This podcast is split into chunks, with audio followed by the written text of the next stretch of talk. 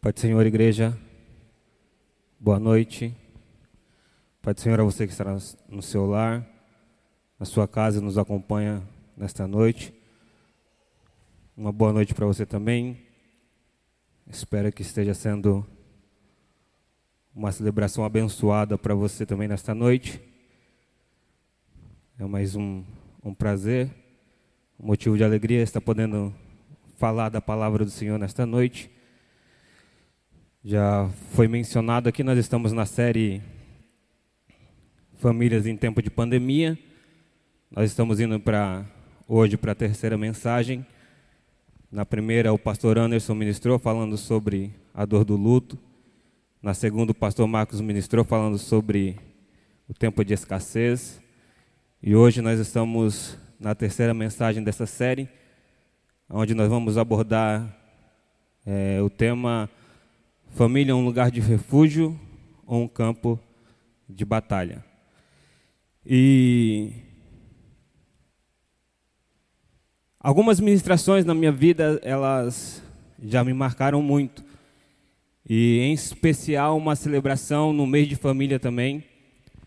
É, não foi aqui nesse templo, foi ainda lá no outro templo, aqui nessa mesma rua, só que lá próximo da, da rodoviária. E foi uma noite muito especial, aquela noite é, especificamente para mim. Naquela época eu tinha muito menos tempo de casado, eu acho que eu tinha algo em torno de três ou dois anos, Alisson, de, de casamento. E foi uma surpresa quando o pastor, Alderni me fez o convite para estar ministrando uma série sobre família. E eu fiquei um pouco surpreso e com medo né, de ministrar algo para a família, com pouco tempo de casado e, e com tantos com tantas pessoas à minha frente que já têm longos anos de estrada dentro do casamento, já tem anos de vivência dentro do casamento. Mas pela misericórdia de Deus, aquela noite foi uma noite bem especial e bem marcante para a minha vida. Conversando com alguns amigos, o Isnaldo até lembrava de, dessa noite em que nós tivemos ainda lá no outro templo né, que nós costumamos chamar de azul, ali do outro lado da rua. E eu espero também, expectativa de que nessa noite também Deus faça algo, algo grandioso entre nós nessa noite. Que famílias possam serem restauradas, curadas daquilo que talvez esteja trazendo um momento de batalha, um momento de conflito para dentro da sua casa. E eu queria também aqui pedir perdão a tia Andréia, a Martinha. Elas me pediram o, o texto que eu iria ministrar, Alisson, nessa noite. E ao longo de quando eu preparava essa mensagem, eu andei por alguns textos. Eu fui em Salmo 127, Gênesis capítulo 1 e 2, Efésios capítulo 5. E, e de fato, até ontem à noite eu não tinha exatamente qual desses textos eu usaria nesta noite. Tanto que a tia Andréa me passou um texto que estava comigo, era Gênesis capítulo 2. Eu passei esse texto para ela, mas eu queria pedir perdão para elas, porque nessa noite eu não vou usar esse texto. Eu vou usar Efésios capítulo 5, eu também não queria ministrar nesse texto, porque ele está na carta de, na carta de Efésios, que está sendo ministrado aos domingos de manhã. E é o próximo, próximo domingo vai abordar um pouco deste capítulo. Mas foi o texto que Deus colocou em meu coração e eu não consegui fugir dele. Dentro desses textos que eu preparei, meditei, e eu poderia estar usando outros aqui nesta noite, mas eu gostaria de usar Efésios capítulo 5, do verso 22 ao 33, e o capítulo 6, do verso 1 ao 4. Nós vamos estar vendo nesta noite. Vamos ler esses versos? Efésios capítulo 5, do versículo 22 ao 33.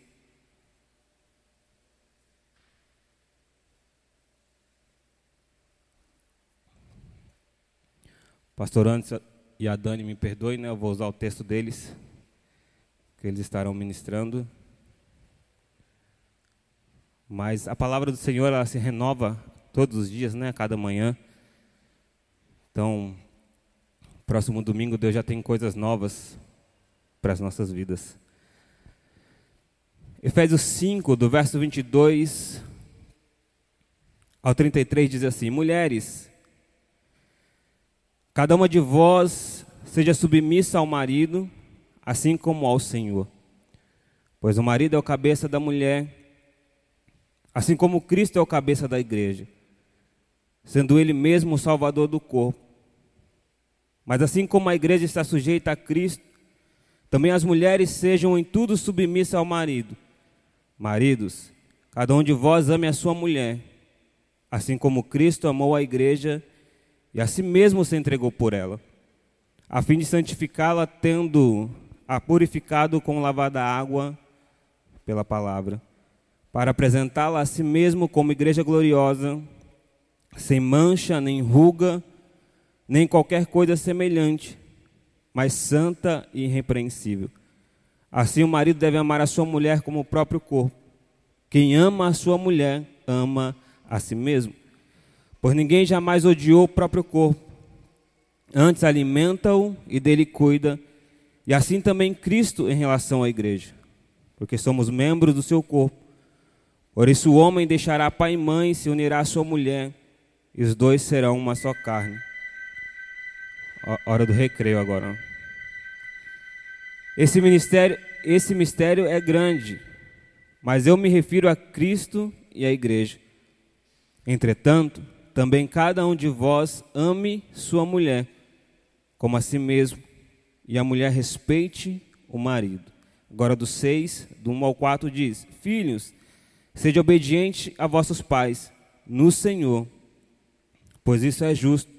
Honra teu pai e a tua mãe, e este é o primeiro mandamento com promessa, para que vivas bem e tenhas vida longa sobre a terra.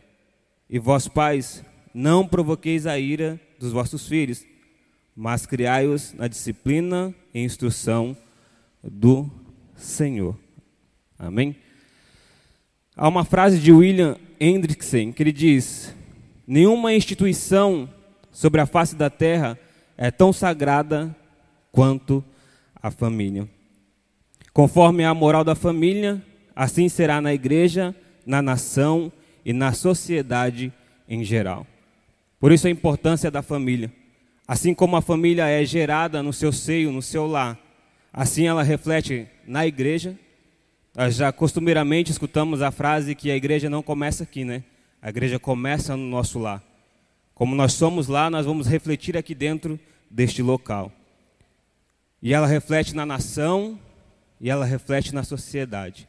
Muitos dos males que a nossa nação, ou que as nações sofrem, ou que a nossa sociedade sofre, é porque infelizmente nós temos muitas famílias ainda fragilizadas.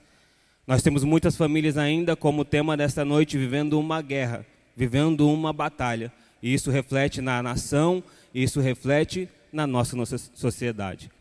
Quanto mais as famílias são, vão ficando fragilizadas, vão ficando fracas, mais a sociedade vai sofrendo, mais a nossa nação vai sofrendo. John Mike ele diz: a vida no lar, como instituição primária e básica da sociedade, exige um tratamento especial. Hernandes Lopes ele diz que o lar, por sua própria natureza, deveria ser a morada do amor. Nosso lar deveria ser um lugar onde nós encontramos amor e, como diz o tema desta noite, refúgio. E pensando um pouco nos últimos dias em que nós estamos vivendo, nós vemos uma série de ataques, Tati, contra a família. Nós vemos muitas crianças sendo mortas pelos seus próprios pais. Nós temos inúmeros casos acontecendo nesses últimos dias. Eu sei que esses ataques a crianças, eles sempre ocorreram.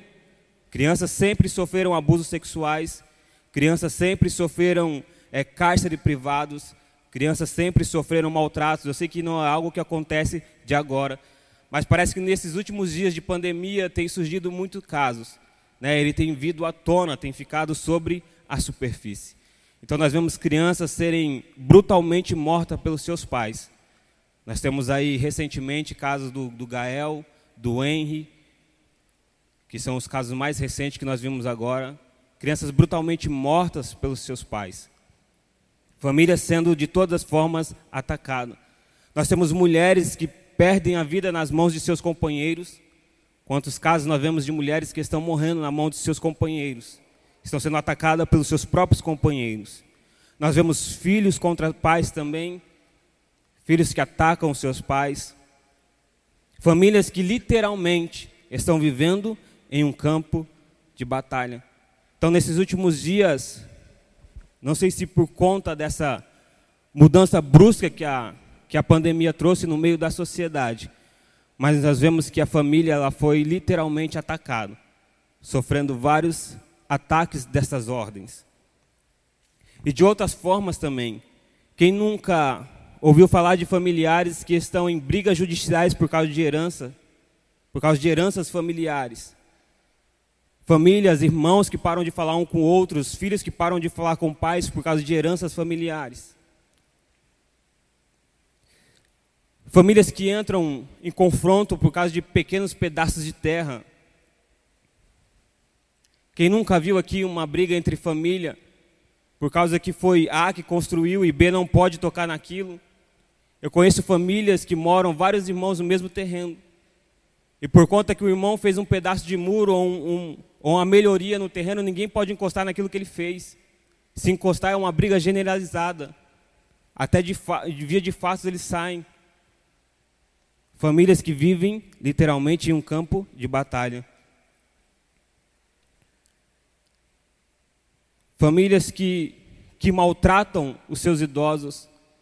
Isso quando não deixa nenhum, nenhum lar para alguém cuidar, nenhum lar de idosos para alguém cuidar. Quando ficam, os maltratam judiam daqueles que um dia cuidou deles.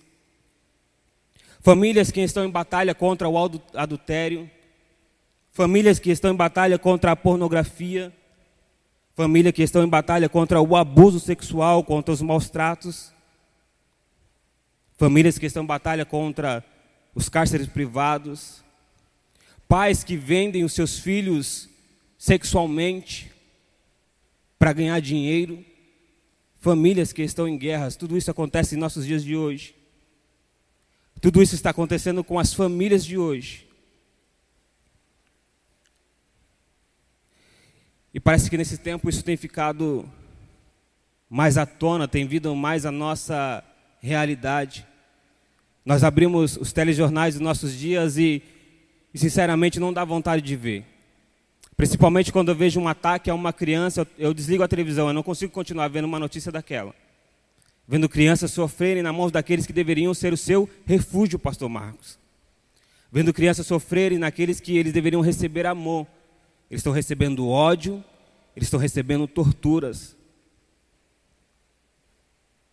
Esse é um pouco do, do nosso cenário, daquilo que está acontecendo aí fora. E nós precisamos continuar orando pela essa igreja orando pela liderança dessa igreja e agradecendo a essa igreja, que usa um mês no ano para tratar sobre família. Nós precisamos orar por essa igreja, orar por essa casa, não querendo exaltar o local que eu estou, porque quem faz é Deus. Mas nós precisamos ser gratos às lideranças desta casa que ainda se preocupam com famílias, que se preocupam com a sua vida, que se preocupam com a minha vida, e gastam o mês inteiro para cuidar de nós. Porque nós vemos já outras casas que deveriam fazer isso. Estão vendendo coisas para ganhar dinheiro. Para ter lucro. Para melhoria de, de templos. Enchendo igrejas de ouro. Enquanto famílias estão sofrendo, passando fome. Enquanto crianças estão sendo judiadas. Enquanto as famílias estão se perdendo no adultério.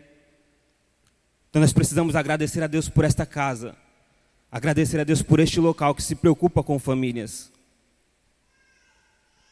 E dentro de algo bem resumido e bem reduzido, eu gostaria de trazer nesta noite princípios que podem conduzir a nossa família a um campo de refúgio dentro do nosso lar. Que podem tirar a nossa família de um campo de batalha, se for o caso que nós estejamos vivendo nesta noite, eu não conheço a sua vida, a sua família, eu não sei o que ela está vivendo, se é refúgio ou se é batalha. Mas nessa noite eu queria trazer bem de forma resumida alguns princípios que podem conduzir a nossa, ao nosso lar, a nossa família a ser um lugar de refúgio. E nesta noite, no teatro já foi perguntado, mas eu queria fazer novamente essa pergunta. Você já se perguntou como está o seu lar? Você já se perguntou o que você está experimentando dentro do seu lar? O que é o seu lar? Ele é um lugar de refúgio? Ele é um lugar de batalha?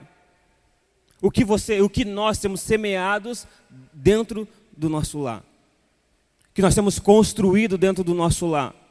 Qual o ambiente que nós temos construído? Será que nosso lar, Natan, ele é uma oportunidade de volta, como aconteceu com o filho pródigo quando saiu de casa?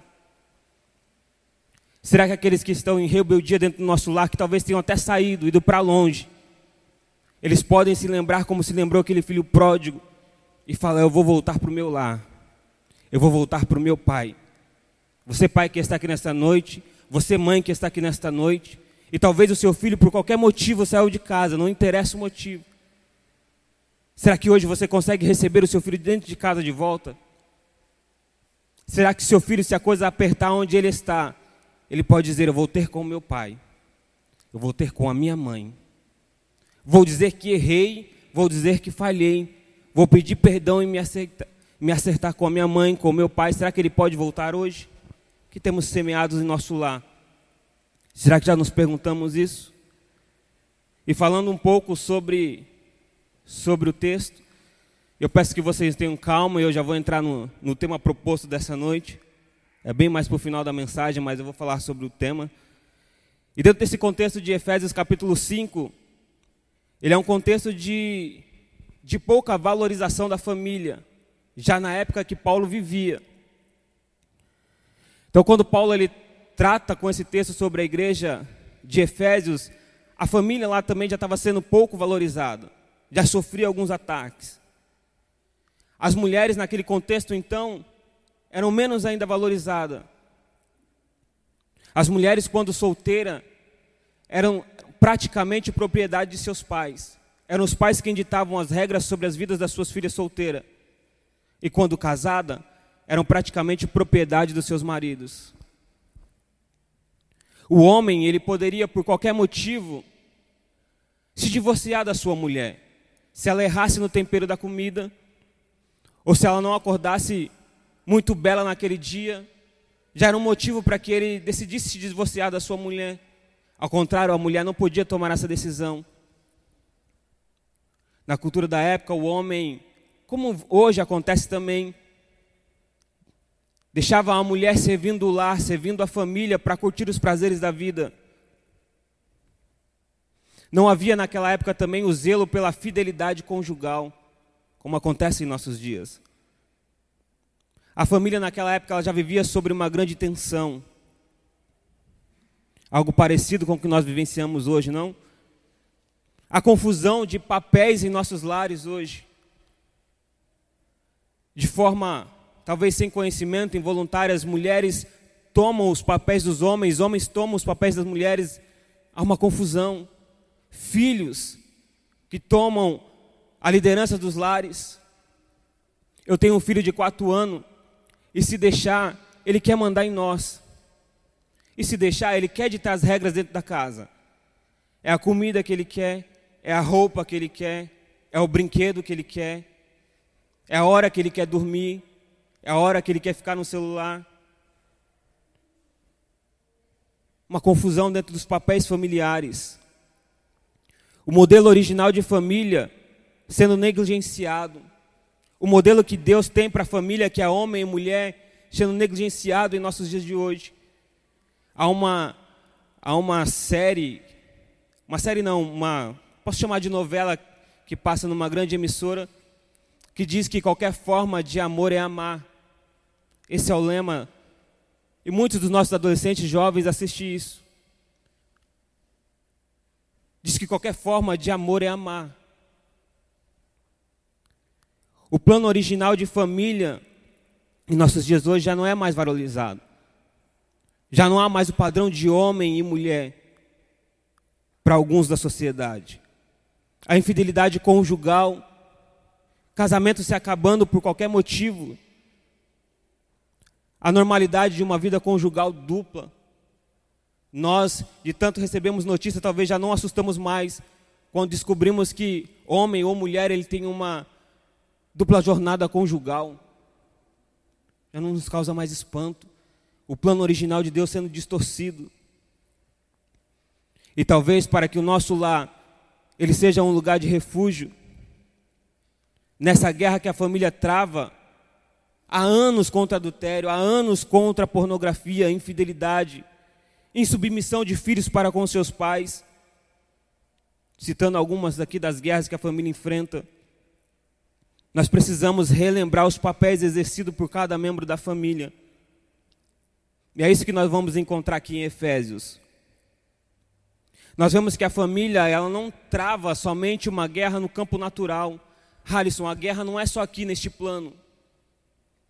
A família ela trava uma guerra no plano espiritual. Lá em Efésios capítulo 6, verso 12, nós vamos, dizer, nós vamos ver Paulo dizendo que, pois não é contra pessoas de carne e sangue que temos que lutar, mas sim contra principados e poderios, contra os príncipes deste mundo de trevas, contra o exército espirituais da maldade nas regiões celestiais.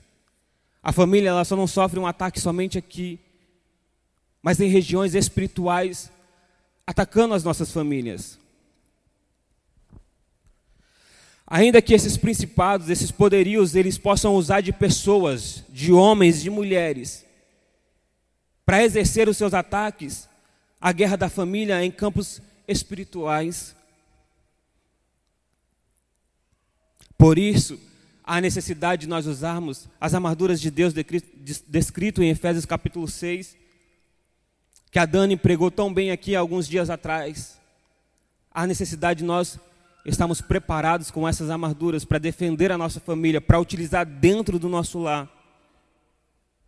E o que eu quero fazer aqui nesta noite, ou tenho a intenção, a ideia de passar para nós e de trazer à nossa memória o papel de cada membro da família. Talvez tudo que você vai escutar aqui nesta noite você já tenha escutado há anos. Mas certa vez Paulo disse que não era cansativo para ele falar da mesma coisa, relembrar a mesma coisa. E talvez nós é preciso voltarmos ao plano original de Deus para a família, para que de fato a família se torne um lugar de refúgio, Talvez os nossos lares tenham se tornado um campo de batalha porque nós temos perdido a originalidade. Nós precisamos voltar lá. Certa vez eu li que, que nos Estados Unidos há um órgão lá que eles, que eles combatem a, a propagação da, da nota falsa. E para eles combaterem isso, eles não estudam as várias falsificações que tem. Eles se aprofundam em estudar a nota original. Para quando eles pegarem a falsa, eles já baterem o olho e saber que é falso. Então nós precisamos estudar o modelo original de família. Para quando a coisa começar a ser distorcida, nós já batemos o olho e falar: não, não foi isso que Deus fez. Não foi isso, não é esse o propósito de Deus. Então nós precisamos voltar a princípios, a fundamentos básicos. Entendo que quando cada membro da família sabe o seu papel, o seu lugar, aquilo que Deus estabeleceu a cada um. O lar, a família, se torna um lugar de refúgio. A falta de conhecimento da vontade de Deus para a família, a falta de conhecimento do que é ser família, a falta de conhecimento do porquê, do porquê Deus instituiu a família, qual é o propósito de Deus com a família, das funções que nós temos dentro do nosso lar pode abrir uma grande brecha para que a família se torne um campo de batalha.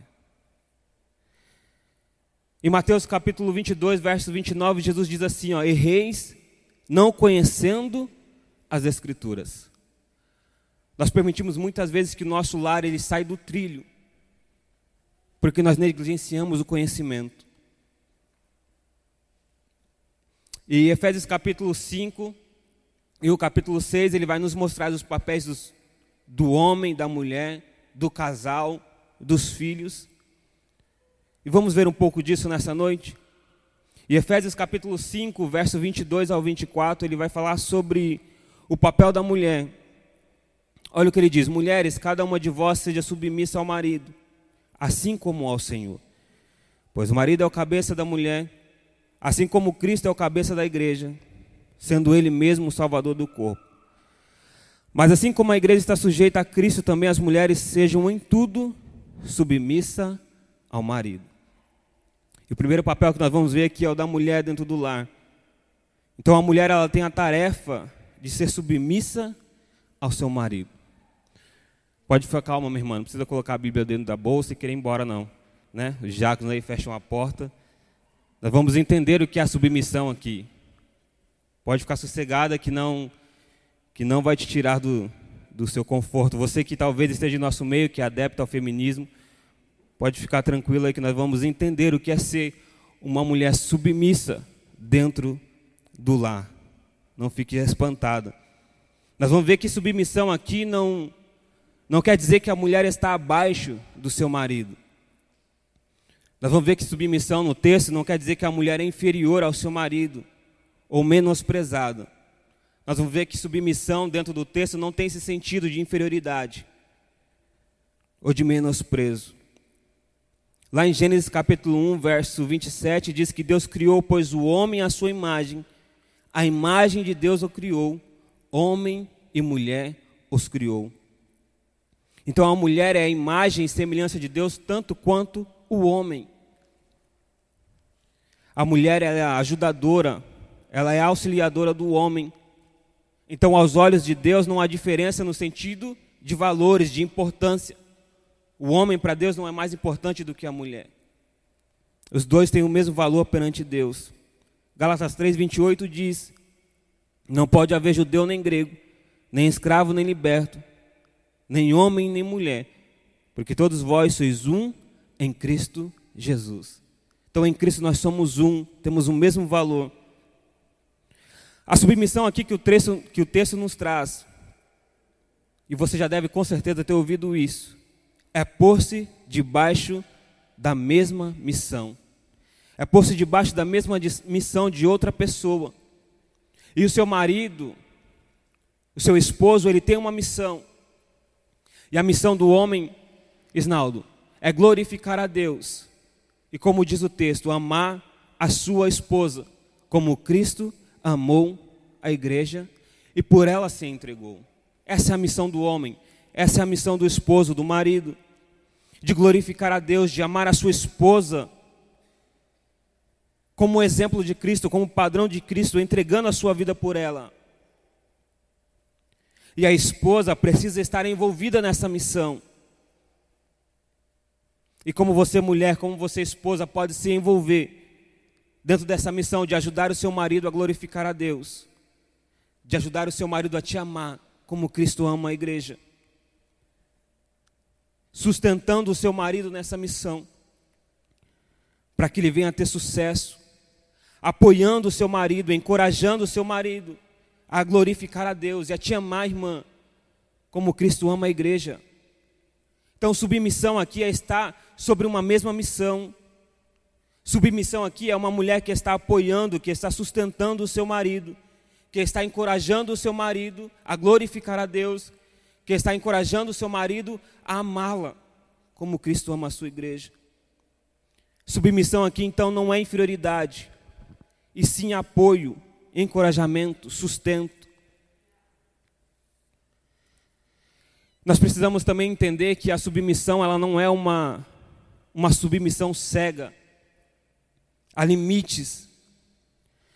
Se você entender, mulher que está aqui, que o seu marido está se opondo a princípios da palavra de Deus, princípios que Deus tem dado dentro da sua palavra. Você precisa chamar esse queridão aí, esse seu lindo, e trazer ele de volta à palavra e colocar ele de volta ao trilho. A submissão ela não pode ser cega. Se você percebeu que há um deslize dele dentro dos princípios da palavra do Senhor, traz ele de volta à palavra. Chama ele para uma conversa e fala: oh, meu amigo, não foi assim que Deus disse. Não é assim que a palavra de Deus nos ensina. Tem certeza dessa decisão? Tem certeza do que você está fazendo? Tem certeza para onde você está indo? Vamos voltar à palavra. Será que foi isso que Deus disse para nós? Será que foi isso que Deus disse para nossa família? Submissão aqui não é uma submissão cega. É uma mulher que ajuda, é uma mulher que encoraja o homem a glorificar a Deus.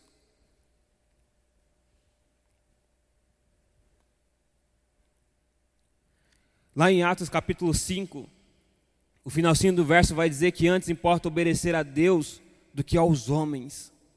Então, se há um deslize nesse líder, nesse cabeça do lar, traz ele de volta para a palavra. Se você percebeu que ele está fugindo dos princípios da palavra do Senhor, traz ele de volta para o trilho. Essa é a sua função de auxiliadora, de encorajadora. Diz para ele: ó, você foi feito para glorificar a Deus. Você foi feito para exaltar a Deus. A mulher ela exerce uma submissão ao marido por causa de Cristo. Como diz o texto.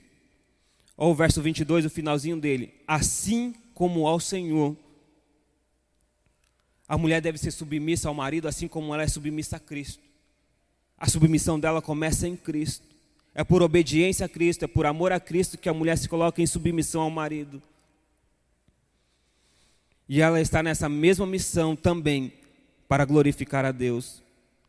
Quando de fato uma mulher entende essa, essa questão da submissão, ela verdadeiramente goza de uma liberdade. Ela também glorifica a Deus, ela cumpre também a sua missão.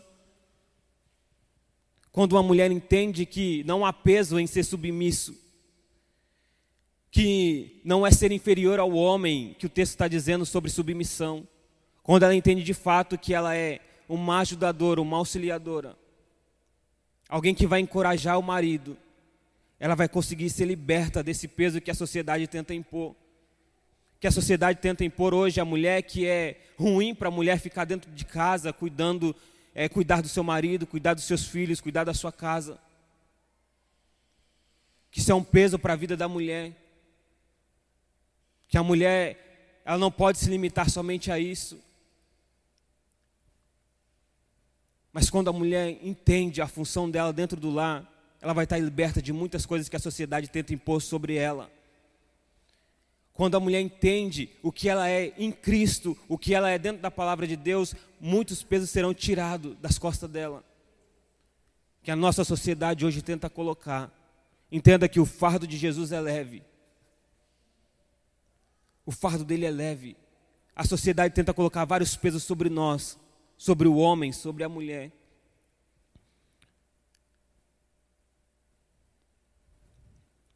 Então, quando, quando nós entendemos que não existe inferioridade, mas sim funções e papéis diferentes dentro do lar, conseguimos ser livres das coisas que a sociedade tenta colocar sobre nós. Ser a autoridade do lar para o homem não é ser machista. E uma mulher que está sobre submissão ao seu homem, ela não é inferior. Então nós conseguimos se libertar do machismo, do feminismo, como nós entendemos o meu papel como homem, a minha mulher como entende o papel dela em Cristo. E agora, dos versos 25 a 33, nós vamos ver que Paulo vai falar sobre o homem. Então, nós vimos agora o papel da mulher de estar em mesma missão que o seu, que seu esposo, que o seu marido. E agora nós vamos ver a responsabilidade do homem em família. Nós vamos ver que o homem ele tem a tarefa de amar a sua esposa.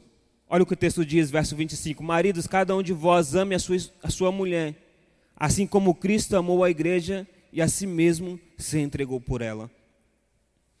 E o modelo de amor que o marido tem, que o esposo tem, para amar a sua esposa é o próprio Cristo. Não é o modelo que o mundo dá. Não é o modelo que o mundo dispõe. Mas o homem deve amar a sua esposa como Cristo amou a igreja. O marido deve amar a sua esposa como Cristo amou a igreja, como Cristo se entregou por ela. Amar a ponto de dar a sua própria vida. Quando o homem, em verdade, ama a sua esposa, segundo esse padrão que Cristo deu, é natural que a mulher se envolva na mesma missão que ele se envolva na mesma missão de glorificar a Deus, se envolva na mesma missão de refletir a imagem e semelhança de Deus. A liderança aqui do homem não tem a ver com autoritarismo. A liderança aqui tem a ver com servir em amor, liderar em amor. Essa é a autoridade que o homem tem dentro do lar de servir o seu lar em amor, de servir o seu lar em entrega total.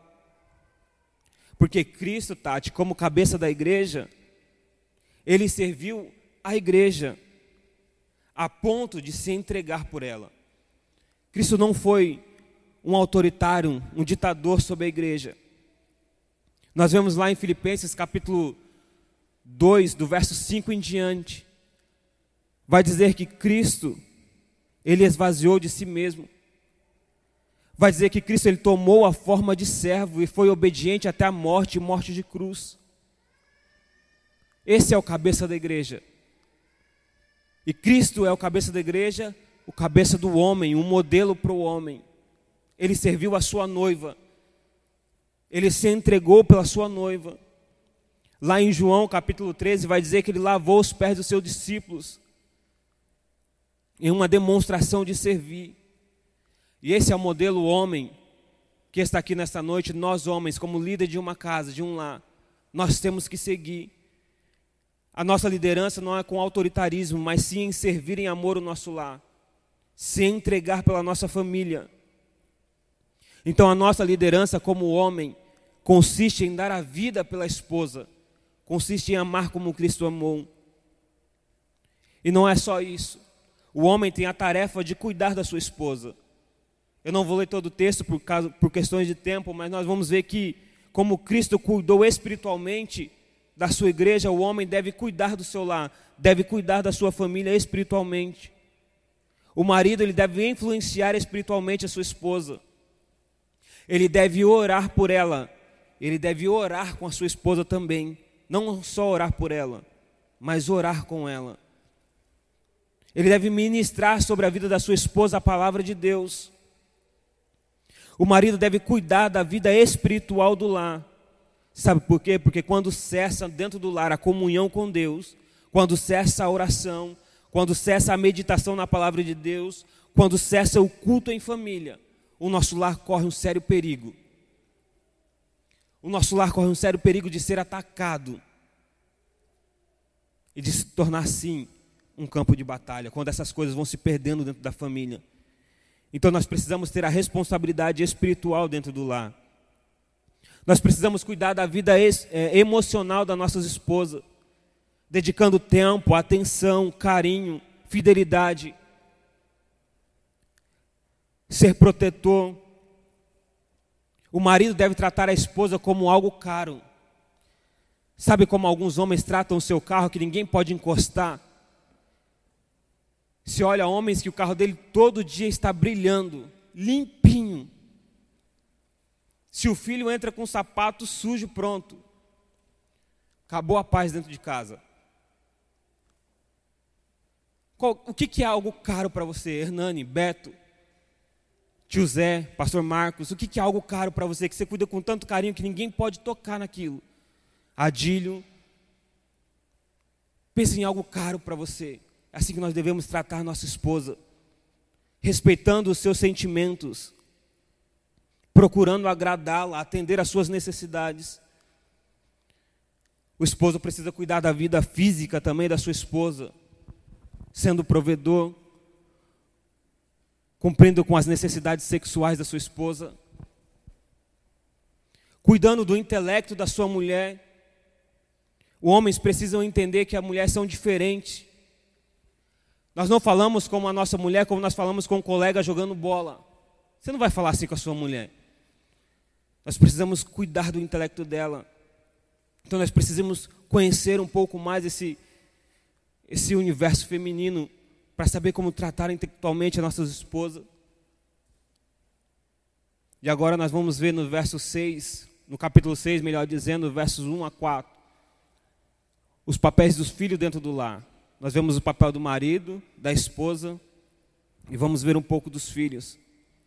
Diz assim, ó, filhos, sede obediente a vossos pais, não no Senhor. Filhos, seja obediente a vossos pais no Senhor, pois isso é justo. Honra teu pai e a tua mãe, e este é o primeiro mandamento com promessa, para que vivais bens e tenhais vida longa sobre a terra. E vós, pais, não provoqueis a ira dos vossos filhos, mas criai-os na disciplina e instrução do Senhor. Os filhos dentro do lar têm a tarefa de obedecer e honrar os seus pais. Porque tudo que se espera de um filho é que ele seja obediente. É natural que os pais esperam a obediência de seus filhos. No relacionamento entre pai e filho, tudo que nós esperamos é a obediência da parte deles.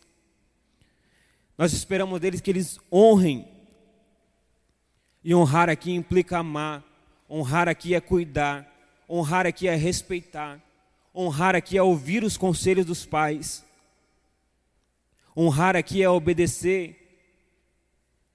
Porque isso agrada a Deus. Lá em Colossenses 3:20, Paulo também diz: Filhos, em tudo obedecei aos vossos pais, pois fazê-lo é agradável diante do Senhor. Então, quando os filhos honram, obedecem, eles estão agradando ao Senhor. E a palavra de Deus diz que aquele que sabe fazer o bem não o faz, pratica o mal. Então, filhos que estão aqui nesta noite, jovens, adolescentes, que ainda não são casados, vocês precisam e devem obediência e honra aos seus pais. Não descuide de seus pais em suas velhices, nas suas idades avançadas. Nós precisamos voltar a esses princípios para que o nosso lar seja um lugar de refúgio. Há uma frase que dizem que quando se quebra um princípio, ele te quebra lá na frente. E talvez seja por isso que a nossa família, as famílias de hoje estejam sofrendo tanto. Porque dentro do nosso lar, essas coisas básicas que eu citei aqui, que todos nós já ouvimos ao longo de nossas vidas, ainda continuam sendo quebradas, ainda continuam sendo infligidas. Enquanto estiver acontecendo isso, nossas famílias continuarão sofrendo. E agora no verso 4 nós vemos o papel dos pais para com os filhos, que diz: E vós, pais, não provoqueis a ira dos vossos filhos, mas criai-os na disciplina e instrução do Senhor. A tarefa dos pais para com os filhos é evitar a ira e é ensiná-los. Os pais devem cuidar dos seus filhos como Deus cuida da igreja. Nós, pais, precisamos cuidar do nosso filho com o mesmo zelo que Deus tem pela sua noiva, que, pelo mesmo zelo que Deus tem com a sua igreja. E a ira, o descontentamento no meio dos filhos pode ser despertado de várias formas. Um excesso de proteção, um desequilíbrio. Eu não estou dizendo aqui que você não tem que proteger, que você tem que cuidar do seu filho, mas tudo em excesso traz um sofrimento, traz um constrangimento. Favoritismo, quando há favoritismo dentro do lar, isso gera ira, desestímulos, como aconteceu aqui no teatro. Nós vemos que, que o pai ali, ele não tenta ajudar a filha que se machucou, ele não tenta encorajar ela a, a continuar com o seu sonho, a ir em busca do seu sonho, mas todo o tempo ali ele desestimulou ela. Isso cria no coração do filho uma ira, um certo descontentamento. Isso gera um desconforto dentro do lar. Não reconhecer o crescimento dos filhos e entender que em algum momento eles terão que seguir a vida deles. Em algum momento eles terão que tomar as decisões deles. A negligência para com os filhos. Negligenciar o filho em troca de qualquer outra coisa. Em troca de um prazer, em troca de horas de horas extras no serviço. Negligência para com o filho gera ira no coração, gera um descontentamento. O filho passa a pensar que as coisas têm mais valor do que ele, que os objetos e as conquistas têm mais valor do que ele. Isso maltrata o coração do filho. Palavras ásperas. A Bíblia diz que a palavra branda desvia o furor. Crueldade física, a falta de diálogo dentro do lar com os filhos traz ira porque o pai nunca tem tempo para sentar e conversar com o filho. Talvez a criança, o adolescente, o jovem passe por várias circunstâncias e não tem com quem falar. E muitas vezes ele busca fora do lar essa ajuda, porque o pai ou a mãe nunca tem tempo para sentar e dialogar, não tem tempo para sentar e conversar. Citando aqui algumas coisas que podem despertar ira no coração dos filhos. O outro ponto do pai para com os filhos é o ensino. Os filhos precisam ser ensinados. Os filhos precisam ter limites. Os, os filhos precisam ser ensinados sobre amor, sobre encorajamento. Os filhos precisam ser ensinados por meio de disciplina, e disciplina aqui é treinamento, é pôr regras, é colocar normas. E se necessário for e se preciso for disciplinar. Os filhos precisam ser instruídos na palavra de Deus.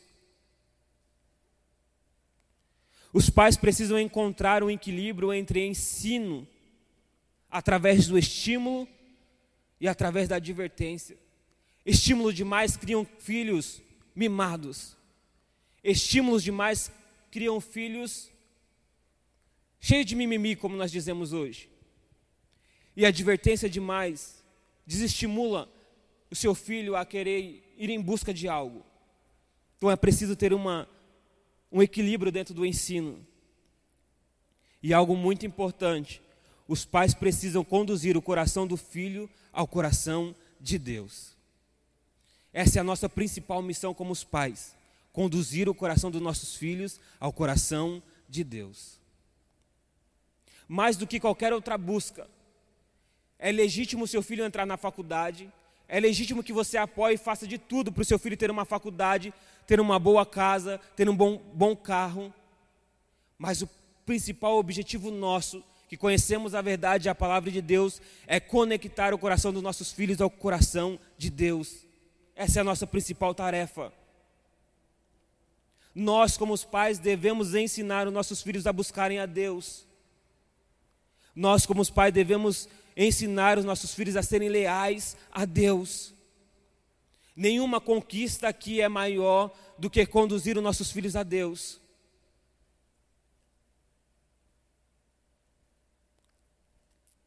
E terminando a mensagem nesta noite.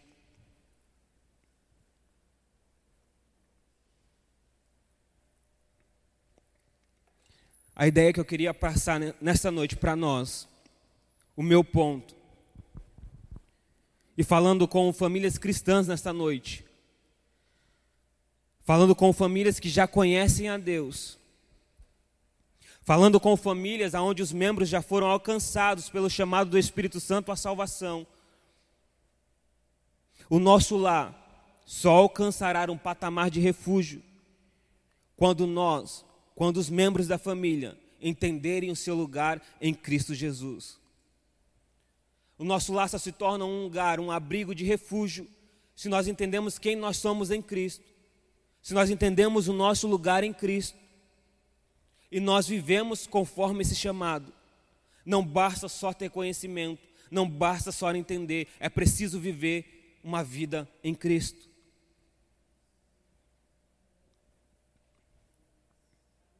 Quando cada membro da família sabe de fato o seu lugar em Cristo, o lar sim pode se tornar um lugar de refúgio, mesmo quando a guerra bate a porta.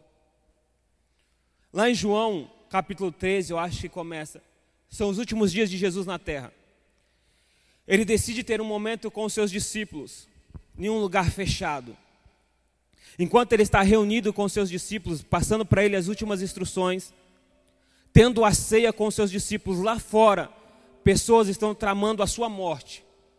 Lá fora está um caos, estão à procura de Cristo. Judas abandona aquela reunião para entregar Jesus. Mas lá dentro, dentro daquele local fechado, ele está ministrando paz sobre aqueles discípulos. Ele diz para aqueles homens assim: Ó, eu vos deixo a minha paz, a minha paz vos dou, não como o mundo a dá. Então nós precisamos saber qual é o nosso lugar em Cristo. Cristo só ministrou paz sobre aqueles discípulos porque ele sabia quem ele era. Cristo só ministrou paz sobre os seus discípulos porque ele sabia qual era a sua missão. Porque ele sabia qual era o seu papel. E ainda que a guerra estivesse batendo a porta, e ainda que ele sabia que seria entregado a ser crucificado, ele consegue ministrar paz, Isnaldo, sobre aqueles homens. O nosso lar só pode ser um lugar de refúgio quando nós sabemos quem somos em Cristo. Quando nós entendemos o que é ser família. quando nós entendemos qual é o propósito de Deus para a família, nós conseguimos construir um lar que vai ser um lugar de refúgio. Um campo de batalha, um lugar de batalha, Gilson. Ele é um lugar onde forças oponentes entram em luta, entram em conflito, entram em duelo. E a família, ela não é o lugar de oponentes.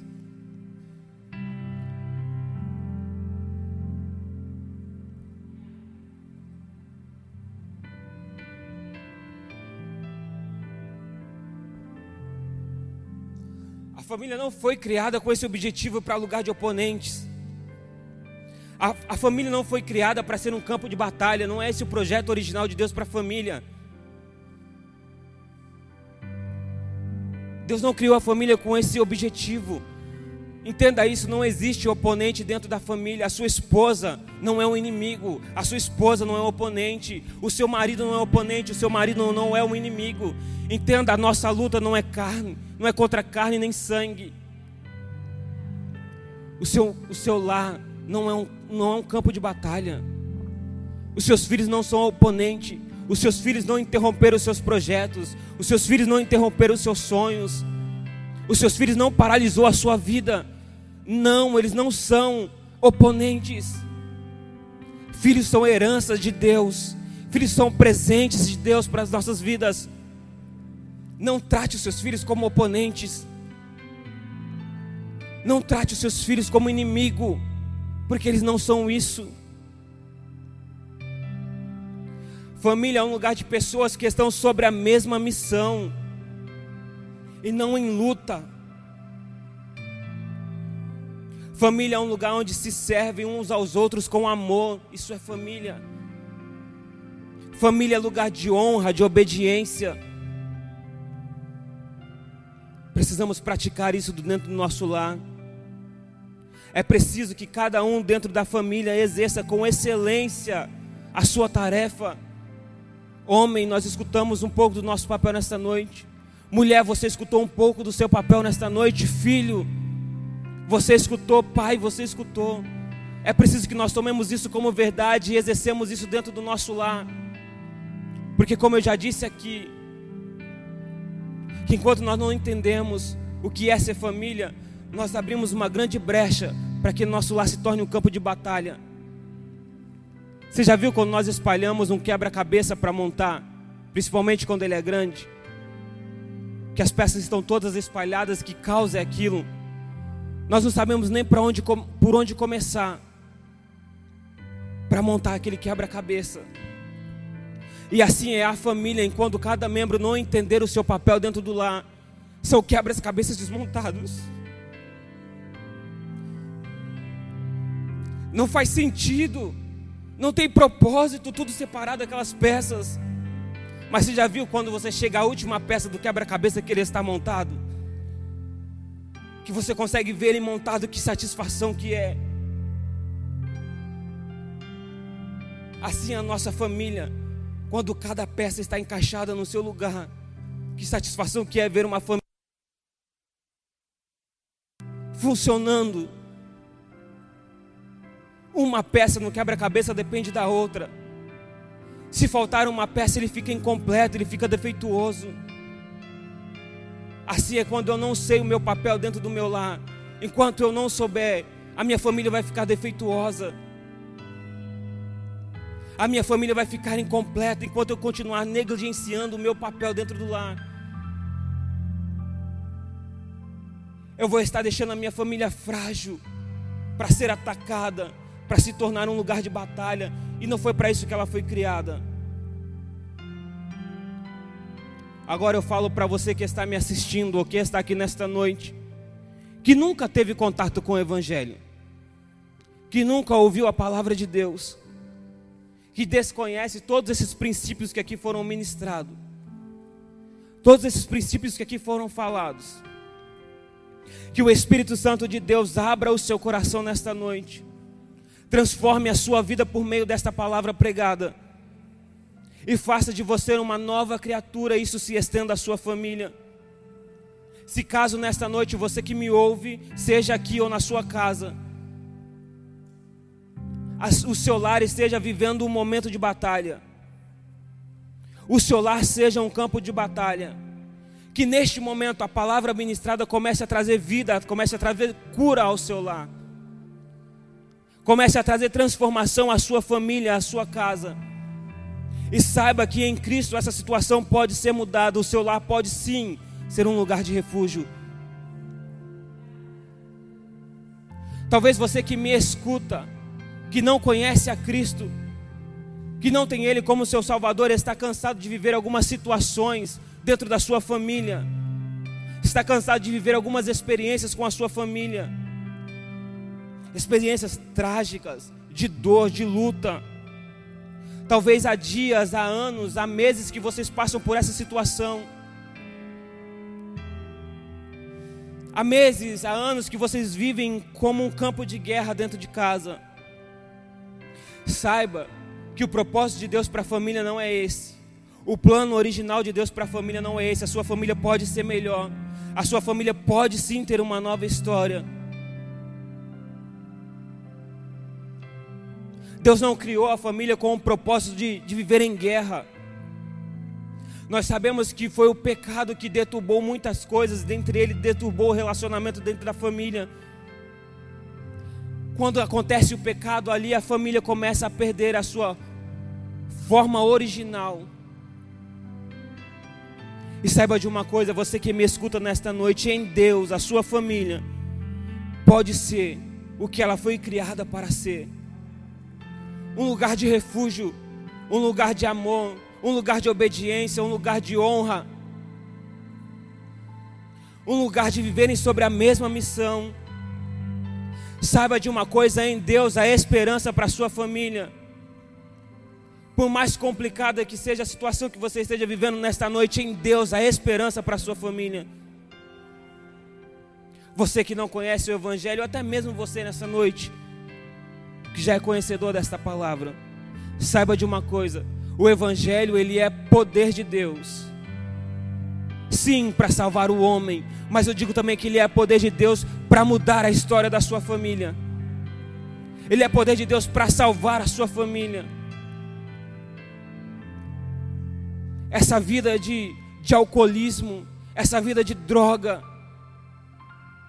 essa vida de prostituição que o seu lar já luta há tanto tempo, Cristo pode mudar há poder em Deus para mudar essa situação.